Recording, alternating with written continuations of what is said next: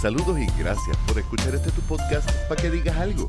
Conversaciones sobre arte, cultura y temas sociales, traído ustedes gracias a Virriola en el Bypass de Ponce y a The Poets Passage, la casa de la poesía en el área metropolitana, con el open mic más antiguo en la ciudad más vieja.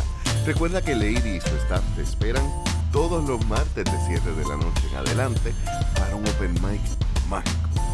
Yo soy Leonel Santiago y hoy concluimos nuestra conversación con la poeta Angelía Rivera, autora de Posando Desnuda y María Trapasueños Santa María Dreamcatcher. Que la disfruten. Mencionas que este poemario es ese tiempo y ahí me, está bien curioso que empiezas con un rezo. Tu primer poemario es completamente dedicado al cuerpo pero entonces abres el segundo desde el punto de vista del espíritu, del alma, de lo intangible, de lo espiritual. Hubo un cambio en esa, en esa de posando desnuda al nuevo poemario.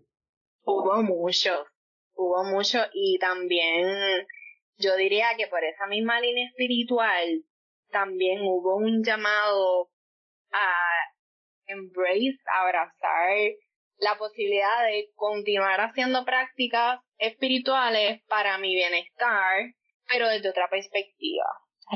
para ese año, yo creo, sí, antes de publicar Postando Desnuda, en mismo 2017 y antes de María, yo acompañé a una amiga porque ella se iba a consultar con un babalao.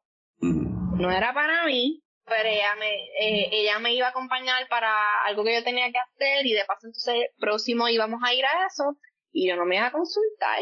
Pero yo estaba abierta y yo dije, pues dale, claro que sí, ¿por qué no? Pues fui y fue bien revelador. Desde ese entonces, esa persona en particular me dejó saber, tú eres una brujita.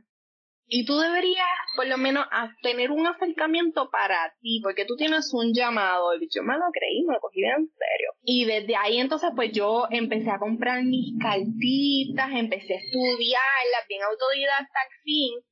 Y después de eso, ya entonces cuando viene la pandemia, tuve una mentora, cogí clases de tarot evolutivo, y por ahí es que entonces he, venido practicando un poco de tarot y astrología, así que definitivo que esa angelía revolucionaria de pensar eh, más bien en la existencia y el existir, pues tomó un poco más de sentido y propósito a nivel espiritual. Y pues sí, hay algo de eso.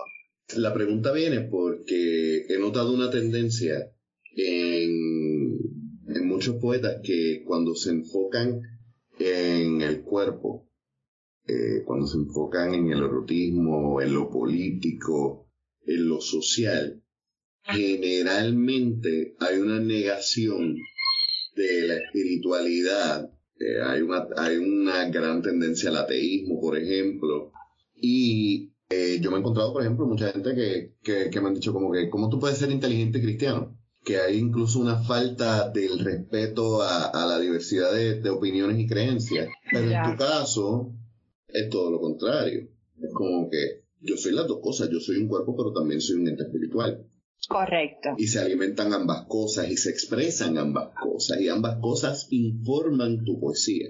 Y han tenido que coexistir de alguna manera. Yo pienso que precisamente por esa aceptación que he tenido que hacer, que trabajar después de tantos años de, pues mira, yo me crié en un colegio católico, eso no lo voy a poder cambiar habrán cosas que yo no practico, que no me gustan, que siempre me las cuestioné. Siempre fui una estudiante bien difícil para los maestros de religión porque siempre me cuestionaba muchas cosas y a veces me mandaban a callar. so, siempre tenía muchas preguntas. Y yo creo que por eso una cosa me lleva a la otra, porque a fin de cuentas tuve que reconocer que está bien tener mis preguntas y no estar de acuerdo con lo establecido, pero a la misma vez está bien reconocer que si yo tengo algo que me va a crear un soporte espiritual, no pasa nada, al contrario, me estoy, me estoy reconociendo, me estoy reivindicando de otra manera. Llega entonces María, ese primer poemario, ya María estaba en el ambiente, ¿no? Ya lo escribes pensando algo bien. antes o después de Irma. A nosotros eso casi se nos olvida Irma, porque no lo, no lo, no lo sufrimos no lo padecimos. Sí, no lo padecimos tanto. Sí, tuvimos lluvia y un par de horas sin luz, que en Puerto Rico es Cuba. Este, pero entonces le escribes después de Irma, diciendo que ya la cosa no pinta bien. La mitad de la gente en Puerto Rico estaba dividida, yo creo que los boricuas no recuerdan los tres días antes de María, de, aquí la mitad de la gente decía, esto no viene, no sé por qué se preocupan, y la otra mitad estábamos, esto nos va a partir. ¿Tú cuál, de cuál de los dos equipos estabas? Yo estaba en los dos, pero estuve, sí, al principio, yo creo que estuve en esos tres días de esto no viene y en las próximas horas yo dije esto se jodió, estamos bien, esto nos va a partir Yo recuerdo ese mapa, eh, el mapa justo antes, cuando tú veías, ok, no importa para dónde se mueva, no importa para dónde se mueva, nos va a coger. en todo el sentido de la palabra, tú sabes. On totally intended. y ahí nosotros, todos los poetas, nos armamos de una libreta porque sabíamos que íbamos a estar sin luz. Y comienzas a escribir. ¿Escribiste durante el huracán mismo o, o esperaste a después? Fue medio mixto porque yo utilicé video durante y antes yo me grabé. Yo usé mucho voice porque si la luz se fue esa noche cuando entró, pero se fue una, una hora antes. So no tenía para escribir, la luz de vela me iba a quedarse gata, so me grabé. lo, lo puedo los celulares. Yo tengo por ahí corriendo un libreto. Eh, es un intento de libreto porque yo no conozco muy bien el formato. Yo padezco de apnea de sueño y por muchas ocasiones he tenido también episodios de parálisis de sueño. Oh, wow. Y durante María tuve tres episodios de parálisis de sueño, con una pesadilla bien rara. Y como ya me daba pánico dormir de noche, cargaba el celular durante el día como podía. Por la noche yo me pasaba escribiendo y escribí una historia que cuando la vine a transcribir eran 40 páginas en notes. E, ese periodo tiene unas cosas que siempre van a, informar el arte nuestro. Claro, hay unos datos que ya tan pronto tú los escuchas, ya, ya tú estás ubicado, ya te transportaste. Pues sí, surge de ahí. Y hay algunas cosas que sí fui recopilando en medio de voice, habían algunas otras cosas que sí escribía en las notas del celular sí llegué a grabar y pues ahí como piedaje de cómo se veía, pues yo estaba en casa de mi abuelo, en la parcela donde vivía en ese momento, y pues nos fuimos preparando, hay algunas cosas que pues no nos preparamos del todo súper bien, no pusimos las tormenteras, así que pues tenemos que ver con el agua, qué sé yo, pero fue, fue una experiencia inolvidable para los ese momento. Y claramente habían, luego de eso yo estuve incomunicadas semanas, que entonces si yo no me tiraba a cazar señal, no me enteraba cuando me tenía que reportar a trabajar, papelón. So sí tuve mucho tiempo disponible después de todo el revolú y después de toda la limpieza y demás, so ahí también pues sí me saltaba a recopilar y escribir. ¿Cuál fue de esos primeros poemas que te sientas a escribir una vez pasaste el evento? De alguno como tal que haya escrito después que pasó el evento. De los poemas que dijiste, o sea, tengo que sacar este golpe de lo que vivimos. Por ejemplo, yo, una de las cosas que yo nunca voy a olvidar, nosotros vivíamos en la loma. Nosotros vivíamos más arriba del Platanal y las puertas eran de seguridad, pero la habían instalado mal. Y nosotros pasamos seis horas aguantando puertas turnándonos. Que, que esas cosas, pues, cuando yo me siento a escribir, son de las primeras cosas que yo tenía en mente. El, el, yo recordar, por ejemplo, que en aquel momento el dolor en las manos era bien fuerte, pero no podía soltar la puerta porque iba a salir volando. Y esas fueron las primeras cosas que yo las escribí como, como, para, escupirlo, o sea, como para sacar el veneno. Pues mira, de alguna manera u otra, de las cosas que yo sí yo dije, diablo, yo tengo que escribir de esto. Eh, durante María era pues el ese ir y venir del ruido que provocaba y a veces yo sentía que perdía el balance el revolú. Yo decía, anda, de qué es esto. Eh, la, la forma en que entraba el agua, que yo decía, Dios mío, pero va a seguir entrando agua aquí, esto no puedo, so, tenía que seguir sacando colchas, toallas, usar esa misma agua para bajar el baño, porque ya no había de hay varias acciones que si yo decía, mira, de esto yo lo tengo que recopilar porque está brutal. Ya después que pasó todo el fenómeno, la cantidad de vecinos que yo tenía, ¿sabes? La parcela, los árboles decoraban tanto las casas que no se veía que había tanto vecino, había tanta vecino y yo dije, anda para el carajo, yo no sé que tiene tantos vecinos y todavía mi abuelo. ¿Te que esa fue mi primera expresión cuando yo salí de la casa? Y yo tuve muchas pesadillas con los postes. Sea, yo tenía que hablar de los postes y eso fue algo bien inconsciente que lo hablaba y lo mencionaba y lo mencionaba y nada, hasta que lo editamos, que nos sentamos con Eric y yo a hablar del libro y era un, un elemento que se repetía. Y es que yo soñaba que los postes eran los malos de la película y se nos tiraban encima. Yo diablo, yo tengo que escribir esta mela porque de alguna manera yo tengo que sacarme esto. ¿Podrías compartir uno de esos poemas?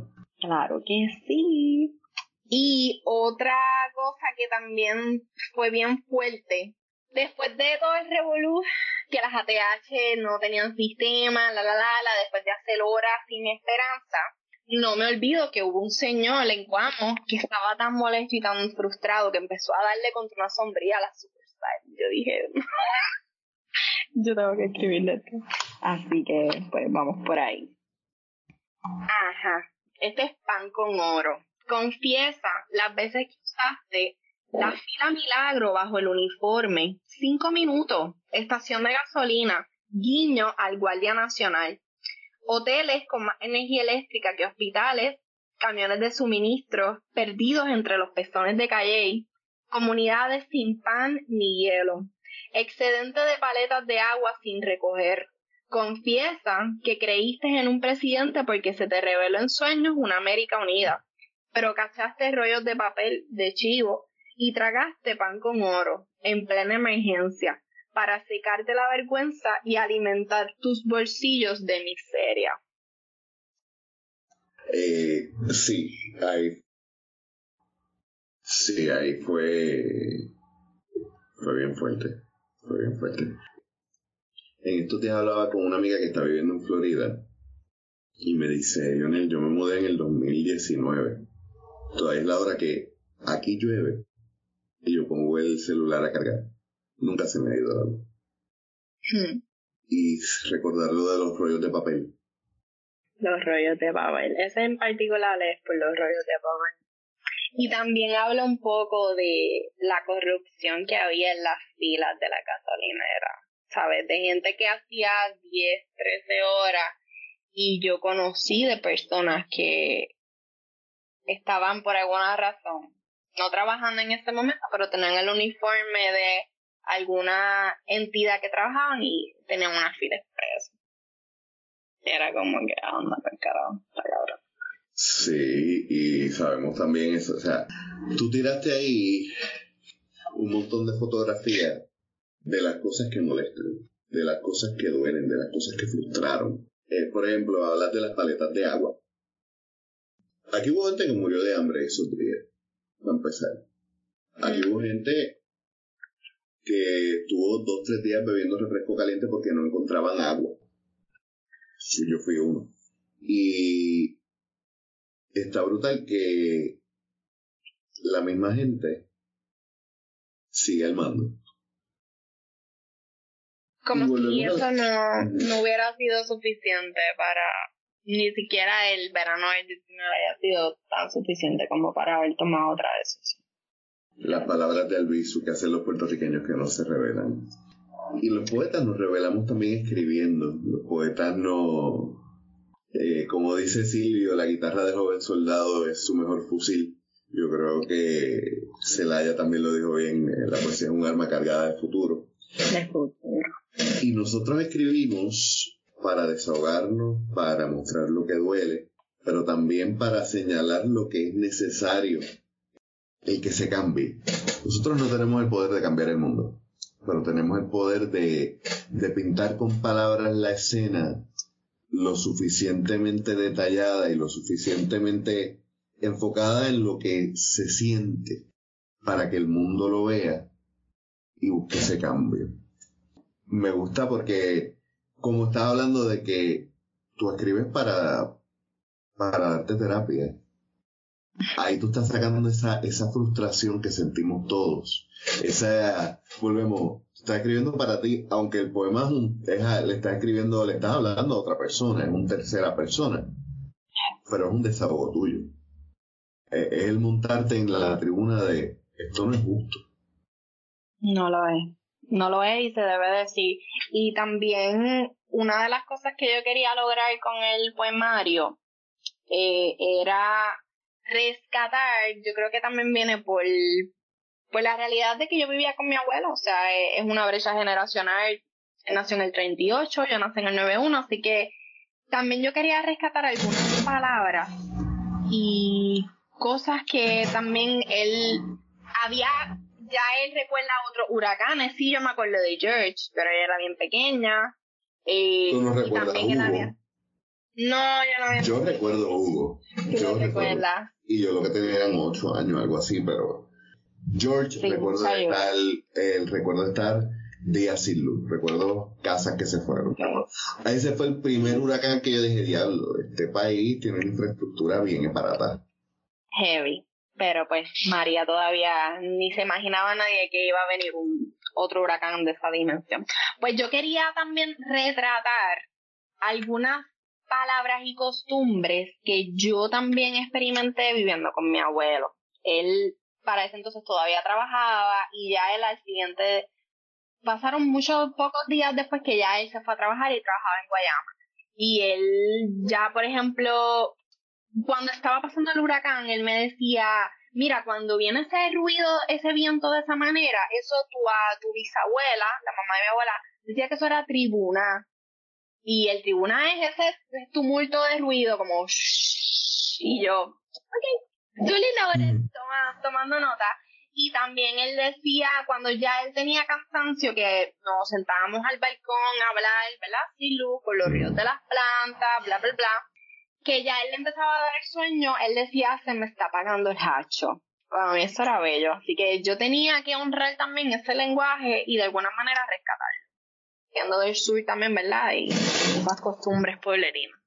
¿Y por qué Santa María sueño? Pues mira, y a la misma vez, dando con el hecho de que existe la plena, la plena también, que es para llevar las noticias, que todo el mundo se entere, y está la plena Santa María, líbranos del todo mal. Pues era un juego también eh, del juego de María, que era el huracán, y Santa María, porque era una manera de atrapar eso, de hacer referencia a que estoy hablando de María, pero María no es solamente el huracán o es un temporal, no, también es un ser que te puede, se te puede meter en los sueños y te puede destruir, así que por ahí va. Y como hay mucho asunto onírico, pues por eso su apellido Atrapa Sueños.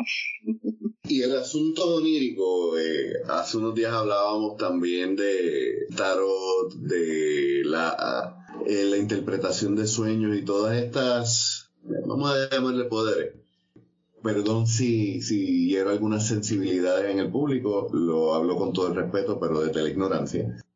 Me está curioso que me hables de, los sueños, porque una de las cosas que mencionamos cuando estuvimos hablando sobre la lectura de cartas es a Jung, Carl. ¿Cuál es tu acercamiento a Jung en específico? Porque si traes el tema de, de los sueños, obviamente la interpretación onírica, ese mundo esta frase es media, es muy distinta, ¿verdad? Pero ese mundo que quizás está en el récord acásico, ¿cómo viene John a, a tu influencia?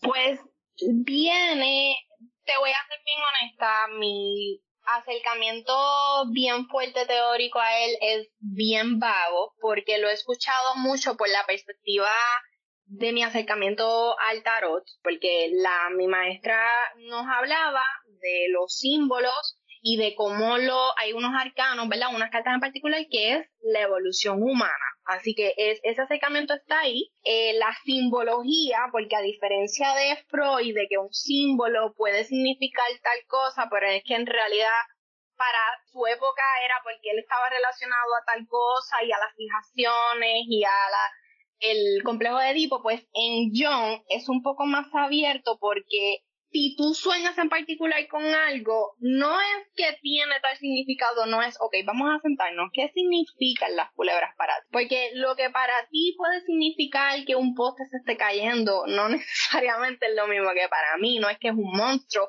Así que ese acercamiento pues realmente es bien humanitario de vamos a entender qué es la que hay contigo, cómo tú te has sentido y poder entonces tener un acercamiento, una afirmación. Así que por ahí es que va mi, mi acercamiento con él, tanto Jung como Jodorowsky que pues podemos tener muchos pensamientos, ¿verdad? Y pues es un tipo un poco complicado, pero también su aportación al tarot es bien importante, porque habla mucho de la conciencia superior. Se puede trabajar y acercar al tarot de una manera psicoanalítica y no es de algo de adivinación, so puede tener ese Correcto. Por eso es que sí, cuando, cuando hablábamos de esto, yo decía, yo veo las cartas del tarot no como una herramienta de adivinación del futuro o de conocer el pasado de una persona, sino, mira, esto es una herramienta para tú tener una terapia conversacional guiada.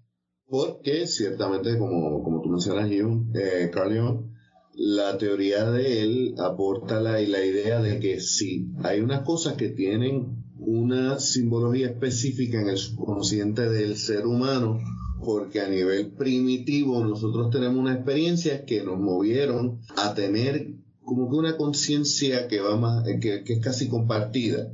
Yo personalmente creo que, que la verdad baila en el medio, yo creo que sí. Hay una cuestión social. Yo quizás no lo llevaría a un nivel tan arcano, tan, tan a ese cerebro de primate. Yo creo que la sociedad va a darte un... La sociedad te va a dar el marco donde tú vas a poner esos símbolos, aunque dentro de ese marco para ti tenga un significado específico y especial. Pero ya eso es otro tema. Me está bien Otros 20. Sí, Podríamos estar hablando toda la vida de esto. La cuestión de los sueños te lo pregunto porque el sueño fue algo bien escaso en, esos días. Como tú mencionas, hubo gente que durmió en los carros haciendo fila para gasolina. Y también el sueño, pues, hay muchas cosas que podríamos hablar de esa palabra en sí. El sueño puede ser un ideal que aspiremos, el sueño puede ser lo que fantaseamos que puede ser nuestra vida en vez de esta mierda que estábamos pasando en el 2017-18. Pero también es la idea de que el atrapasueños es para filtrar la pesadilla. Correcto. ¿Cómo fue ese proceso de, de depurar esas pesadillas y qué tan, qué tan triggering fue para ti el volver a sentarte uno o dos años después y decir, espérate, tengo que leer todo esto de nuevo. Sí, yo trataba de tocarlo de una manera fría y calculadora, por más horrible que pueda sonar, para que no me trastocara tanto. Y podría decirte que por lo menos en mi acercamiento de la escritura, si yo me vuelvo a leer, no me detona tanto. Cuando lo leo en voz alta, si lo leo, sabes, para mí, pero si lo leo en voz alta, sí ahí yo digo, anda para el carajo. Y te voy a confesar que me pasa todavía con Santa María. Yo dije, ¿qué a rayo yo me atreví a publicar esto, pero con mis feelings. So, al día de hoy y en esta época, en esta temporada que nos encontramos, puede todavía ser bien detonante. Así que lo que hago es que respiro profundo y digo, mira, es necesario apalabrarlo porque también esto puede ayudar a otras personas que no se han atrevido a hacerlo y que lo necesitan hacer. O, ¿verdad? De tenemos esta herida, la compartimos, eh, abrázala, abrázala y te abrazo desde acá. Eh, en aquel entonces, yo te diría que a mí cuando me da sueño, me da sueño y pues no padecí de tanto insomnio, pero era tanto el asunto colectivo que sí tenía muchas pesadillas y tuve lo de los postes que se caían y atacaban. So, em, era como Inside Out, que pues Dream Studios estaba bien adelante. Y, y cuando tienes también el, el cerebro del artista es bien extraño cómo funciona porque, por un lado, tú vives como persona, pero tú te observas a ti mismo como cómo tú procesas todas esas cosas desde el punto de vista de como artista. Porque la poesía que tú trabajas no es otra cosa que observar cómo tú estás observando el mundo. Que no es lo mismo que escribir cómo observas el mundo. Tú estás haciendo una reflexión de eso que estás viviendo. Este poemario sale con eh, nomo literario, correcto. No, es independiente a diferencia del primero. El primero es independiente, pero es un esfuerzo colectivo en cierta forma porque tienes alguien que te hace el arte, tienes una impresora, tienes alguien que te ayudó, que te le, dio una lectura, pero no es lo mismo trabajar un proyecto independiente que el trabajar con una editorial. Correcto. ¿Cuáles fueron las diferencias a ti que tú dirías, esto no lo hubiese visto si, esto no hubiese pasado si lo hubiese hecho yo sola? Pues mira, yo honestamente te podría decir fue una experiencia diferente, pero para mí fue positiva en muchos aspectos, porque yo pude tener una dinámica bien bonita con Eric. Eric eh, también tenía esa intención de quiero ayudarte, quiero colaborar en todos los aspectos. Quiero traducirte los poemas. Para mí eso era un plus, porque yo decía, eso me ayuda a la vez a que tenga más salidas a personas que nunca van a venir a Puerto Rico o que no han venido y que de alguna manera puedan relacionarse, que era escribir el poema de otra manera. Para mí eso fue hermoso. Me ayudó también con lo que es la portada, que yo le dije, mira, yo quiero que se base en esta obra en particular de Niebla, que a mí me encanta mucho, de Carlos Raquel Rivera, y tú mete mano, haz lo que te, él, haz lo que tú quieras. Y pues salió y estaba muy satisfecha con el proceso. Y entonces ya luego entonces para sacarlo y darle vida, producirlo, como fue todo a través de Kind of Publishing, a través de Amazon, pues tenía más salidas porque cualquier persona en el mundo que no se limita a nivel isla, correcto, no se limita a nivel isla, lo puede comprar y para mí eso era fascinante. También está la opción Kindle para poderlo comprar, el ebook. Así que para mí esa experiencia fue hermosa. Y el sentarte con alguien que, que en cierta forma, digo, no conozco a Erika eh, al punto más allá de, de haber conversado dos o tres veces por Facebook, pero el trabajar con editor, yo que he publicado independiente y que he publicado con editora, es también sentarte con alguien a decirte, arregla esto, cambia esto aquí, necesito un poema que me amarre esto, me falta algo acá. ¿Cómo fue ese, ese proceso de tener a alguien que te dé input directamente de tu proceso creativo? Sí, fue ahí en ese sentido, fue retarme mucho, porque definitivo que yo tenía una propuesta eh, que podía ser, ¿verdad? Como se puede ver en Posando Desnuda, que es bien pueblerina, bien reggaetón, esta es la que hay, a la RAI, pero por lo menos el acercamiento del editorial era, entonces vamos a buscar una manera más poética para hacerla, así que era bien retante. Lo que hacía era que procuraba coger esos acercamientos, no tomarlo personal, simplemente algo para mi crecimiento, de, ¿verdad? Una voz narrativa más poética, más bonita. Así que fue bien interesante en ese sentido. Puedo entender esa lucha interna que puede haber entre escritor versus editor, pero a veces eh, es necesaria. Es necesaria. Puede que haya tomado otra capa en algunos poemas en particular, pero sí, eh, no, no me arrepiento de nada y estoy muy satisfecha en cómo terminó este proyecto. Quien es buen editor es no va a cambiarte tu voz, sino que lo que va a hacer es afinarte. Exactamente, definitivo. no, no, me la, no me la dañó, no me la alternó para nada. Simplemente no, Y también a veces hay que, que, entender que uno como artista también crece. Y lo, el trabajo que tú hiciste en Posando Desnuda sigue siendo parte de tu, de tu trabajo artístico pero la, la escritora de, mujer, de Posando Desnuda ha vivido otras cosas, ha vivido otras experiencias, y si te quedas haciendo lo mismo, usando el mismo lenguaje, aquí, ya lo hiciste. Correcto, no, no voy a sentir que es otra etapa. No, no, que no he evolucionado, así que sí es necesario de vez en cuando te, tener esa, esas sentadas para verlo de otra perspectiva y afinar, retarse. Una invitación a retarme. ¿Y eso ha cambiado la forma en que escribes? Pues, mmm, quizás, no te podría decir que sí ni no, porque definitivo que después de uno hacer ciertos ejercicios, ya hay cosas que se vuelven inconscientes de una manera. Ya llega el punto donde no son instrucciones, son influencias que, que se vuelven parte de, tu, de tu forma de hacer arte.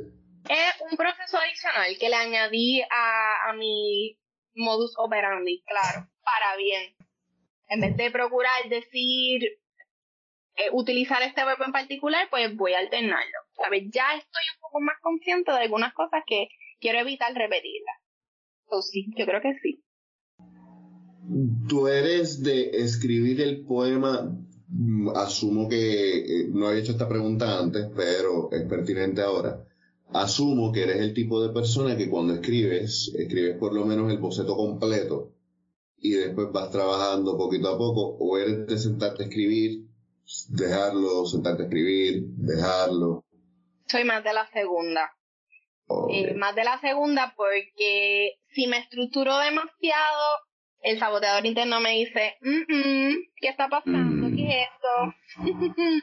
Así que yo lo disfrazo como quien no quiere la cosa y entonces después lo voy creando un bosquejo. Ok. Te lo pregunto porque hubiera pensado que para, para evitar eso sería lo contrario. Es como que mejor lo escribo completo de cantazo y después cuando quiera bregar con eso lo analizo. Eh, pero que, qué interesante que lo haces así, que ya tienes una forma de trabajarlo, tienes una rutina y cuando decimos rutina no es como que tengo un horario específico, sino que ya conoces tu proceso. Y como conoces tu proceso, sabes cómo burlar a ese saboteador. Correcto, es una burla constante a ese saboteador. Sí, un ejercicio que puedo utilizar es como hacer una especie de estrella de, ok, ¿de qué quiero hablar en particular por si se me olvida? Como, ¿qué era lo que yo quería? Pues regresar a eso. Así que lo tengo como un bosquejo y de, de lo que comienza a escribir en particular, ah, pues mira, de esto ya hablé, no, ok, pues dale, vamos allá. Como para utilizarlo también como un borrador que se quede ahí como un backup. Excelente idea. Precisamente por eso es que yo te digo que yo empiezo a rumiar las ideas en mi cabeza y que no es hasta que yo veo el final que como ya yo sé cuál es para dónde voy, todo el tiempo estoy escribiendo pensando en tengo que llegar a esta línea, tengo que llegar a esta idea. Y es quizás es manía de predicador, ¿verdad? El, el pensarlo como un mensaje que voy a dar. Pero te lo pregunto también porque los dos temas que tocas, tanto la exposición de tu cuerpo como la exploración de, del tiempo pre y post María, son temas que por su naturaleza son difíciles de trabajar de manera privada o pública, pero de los que no te amilanas y los tocas, temas que hay personas que preferirían dejarlos atrás. Por lo incómodo que, se ha hecho el tocar los temas. Hubo poemas que por lo difíciles que, que, fuera el recuerdo o la situación que estabas trabajando con, en específicamente en el de María, el de Santa María, ¿hubo alguno, algún poema que tú dijiste, tengo que coger un break? Respirar, tengo que sentarme, ya sea en el momento en que lo terminaste de escribir o mientras lo estuvieses escribiendo. Pues mira, sí, hay varios y en específico yo te diría que hay uno de ellos que narra como a una, ¿verdad? Esto es una historia que yo escuché, que le robaron la planta y le habían puesto una máquina de, de cortar grama. Para mí eso era una de las cosas de las más terribles que se me hizo para yo poderla narrar. Y en esa sí me tuve que tomar breaks para poderla narrar. con lo terrible que era, porque era paciente de diálisis. Y yo, sí, esa en particular fue bien, bien y es una de las que la comparto y si la leo en voz alta yo digo que yo hice. oh, sí, hay unas que son más fuertes. Sí, el... cuando dice eso de que escribirlo es una cosa, leerlo callado es otra, y el verbalizarlo, el vocalizarlo es otra. Eh, Basil Bunting, poeta surafricano, si no me equivoco, decía, compongan la poesía en voz alta porque la poesía no es una letra, es un sonido. Y yo creo que hay mucho en la intención que uno le pone a las palabras y específicamente quizás por, por la cuestión de que también vengo de, de muchas de mis influencias no son poetas, son músicos. Eh, para mí la poesía tiene unos sonidos y hay unas palabras en específico que, que joden, que duelen, que pican, como por ejemplo eh, Apagón, Luma, 4645. Y sí, yo, uno de los poemas que tengo en Poemario en Penumbra, no, de hecho no sé si lo llegué a terminar y creo que está como que ahí a mitad, fue porque hubo un tipo que cuando volvió a la luz para Cuamo, volvió, se fue la luz rápido porque hubo un tipo que se robó el cobre de la luz del hospital. Y entonces el tipo se dio un cantazo eléctrico y se lo tuvieron que llevar para un hospital en Ponce porque ahí no había luz para atenderlo. Bien, gracias. Y es como que, mano, yo quiero ser solidario con todo el mundo. Estén en cualquier lado de la ecuación. Pero eso lo estás poniendo bien difícil, mi hermano. No hay break. Y, habían cosas, tú sabes, el... De hecho, yo creo que, que en ese poemario es una de las pocas veces donde yo escribo un poema agradeciendo a un policía. Porque también hay que, hay que ser bien justos en ese momento sí hubo un montón de gente que se aprovechó en todas las estratas y me gusta el hecho de que mencionen no solamente la policía, tú sabes, todo el mundo que tuviera el break de josear algo lo iba a hacer porque es instinto de supervivencia, pero también yo vi gente que en un momento hubiera estado dando macanazos en una, en una protesta, ayudando gente que tenían stickers de, de la huelga eso nos, nos hermanó a un punto que no sé si somos un mejor país, pero somos un país distinto. Y, yo creo que es necesario el, el tomar nota por escrito de, de, esto y el poetizarlo, porque es que lo podemos narrar, lo podemos contar, pero no es hasta que se poetiza que se retratan todas las emociones y todas las cosas que, que vivimos como pueblo. Y probablemente es por eso, por lo que mencionabas del sonido de las palabras. La narración es, yo creo que bien importante, igual más importante que, que la poesía, pero yo creo que también la poesía tiene esa riqueza de que en poco tiempo tiene tanto que decirte que a la misma vez uno tiene un gran poder de cómo llevar ese mensaje y de cómo apalabrarlo para poder evocar ciertas cosas. Correcto, y bueno, ya vamos terminando. Te quiero agradecer este tiempo, hacía tiempito que, que lo, lo, quería hacer. Me, me, gusta mucho tu trabajo, me gusta la perspectiva que estás trayendo y trabajar con gente amable siempre es, una, un placer. Quiero, número uno, que nos despidas con un poema, eh, con tu, tu poema preferido de ese libro. Pero antes de despedirnos de, con ese poema, ¿dónde te conseguimos? ¿Dónde compramos los libros? ¿Cuándo vas a hacer alguna presentación? ¿Cuáles son los próximos planes? ¿Cómo no? Eh, yo más que agradecida también de poder colaborar contigo, Leonel. Sabes que te aprecio y aprecio este espacio. Me pueden conseguir en Facebook como Angelia Rivera y en Instagram como Gia Buita 5. Eh, el libro está disponible en la página de Nomo Literario, que es nomoliterario.card.co. Te lo voy a dejar para que lo compartas en el enlace. Y también en Amazon pueden escribir Angelia Rivera y les va a salir, les va a llegar en cualquier lado. También en Puerto Rico está disponible en Librería Candy, en el Electroshow Río Piedras y en Necromancy, en Río Piedras también. Gracias por este tiempo. Un poema, por favor. Claro que sí. Se titula Cofre de Caoba. Este cofre de caoba con candado de cobre guarda la humedad de una vida pasada y el remedio para un futuro triunfante. permite su apertura solo en momentos de emergencia. Para abrirlo, se requiere presentarle al candado pulgada y media de madera de poste y un pedazo de sábila recién cortada para lubricar sus orillas. Se debe invitar un familiar de sangre, uno elegido, un vecino y para protección contra los fantasmas del pasado, un gato domesticado. En medio del campo, rodeada de algarrobos y tamarindos, alrededor del cofre de caoba, se recita un poema de algún poeta boricua. Cada invitado deberá compartir un secreto. Y lo que más hayan sufrido perder, escribirán una nota de afirmación con tinta de laca de cebolla lila en papel de arroz y lo leerán en voz alta. Si todo lo que se ha afirmado es real, entonces el cofre abrirá por sí solo, expulsando una arenisca de los fantasmas del pasado y delegará un poder a cada uno. Bueno, y con ese encantamiento nos despedimos. Gracias, Angelía, nuevamente.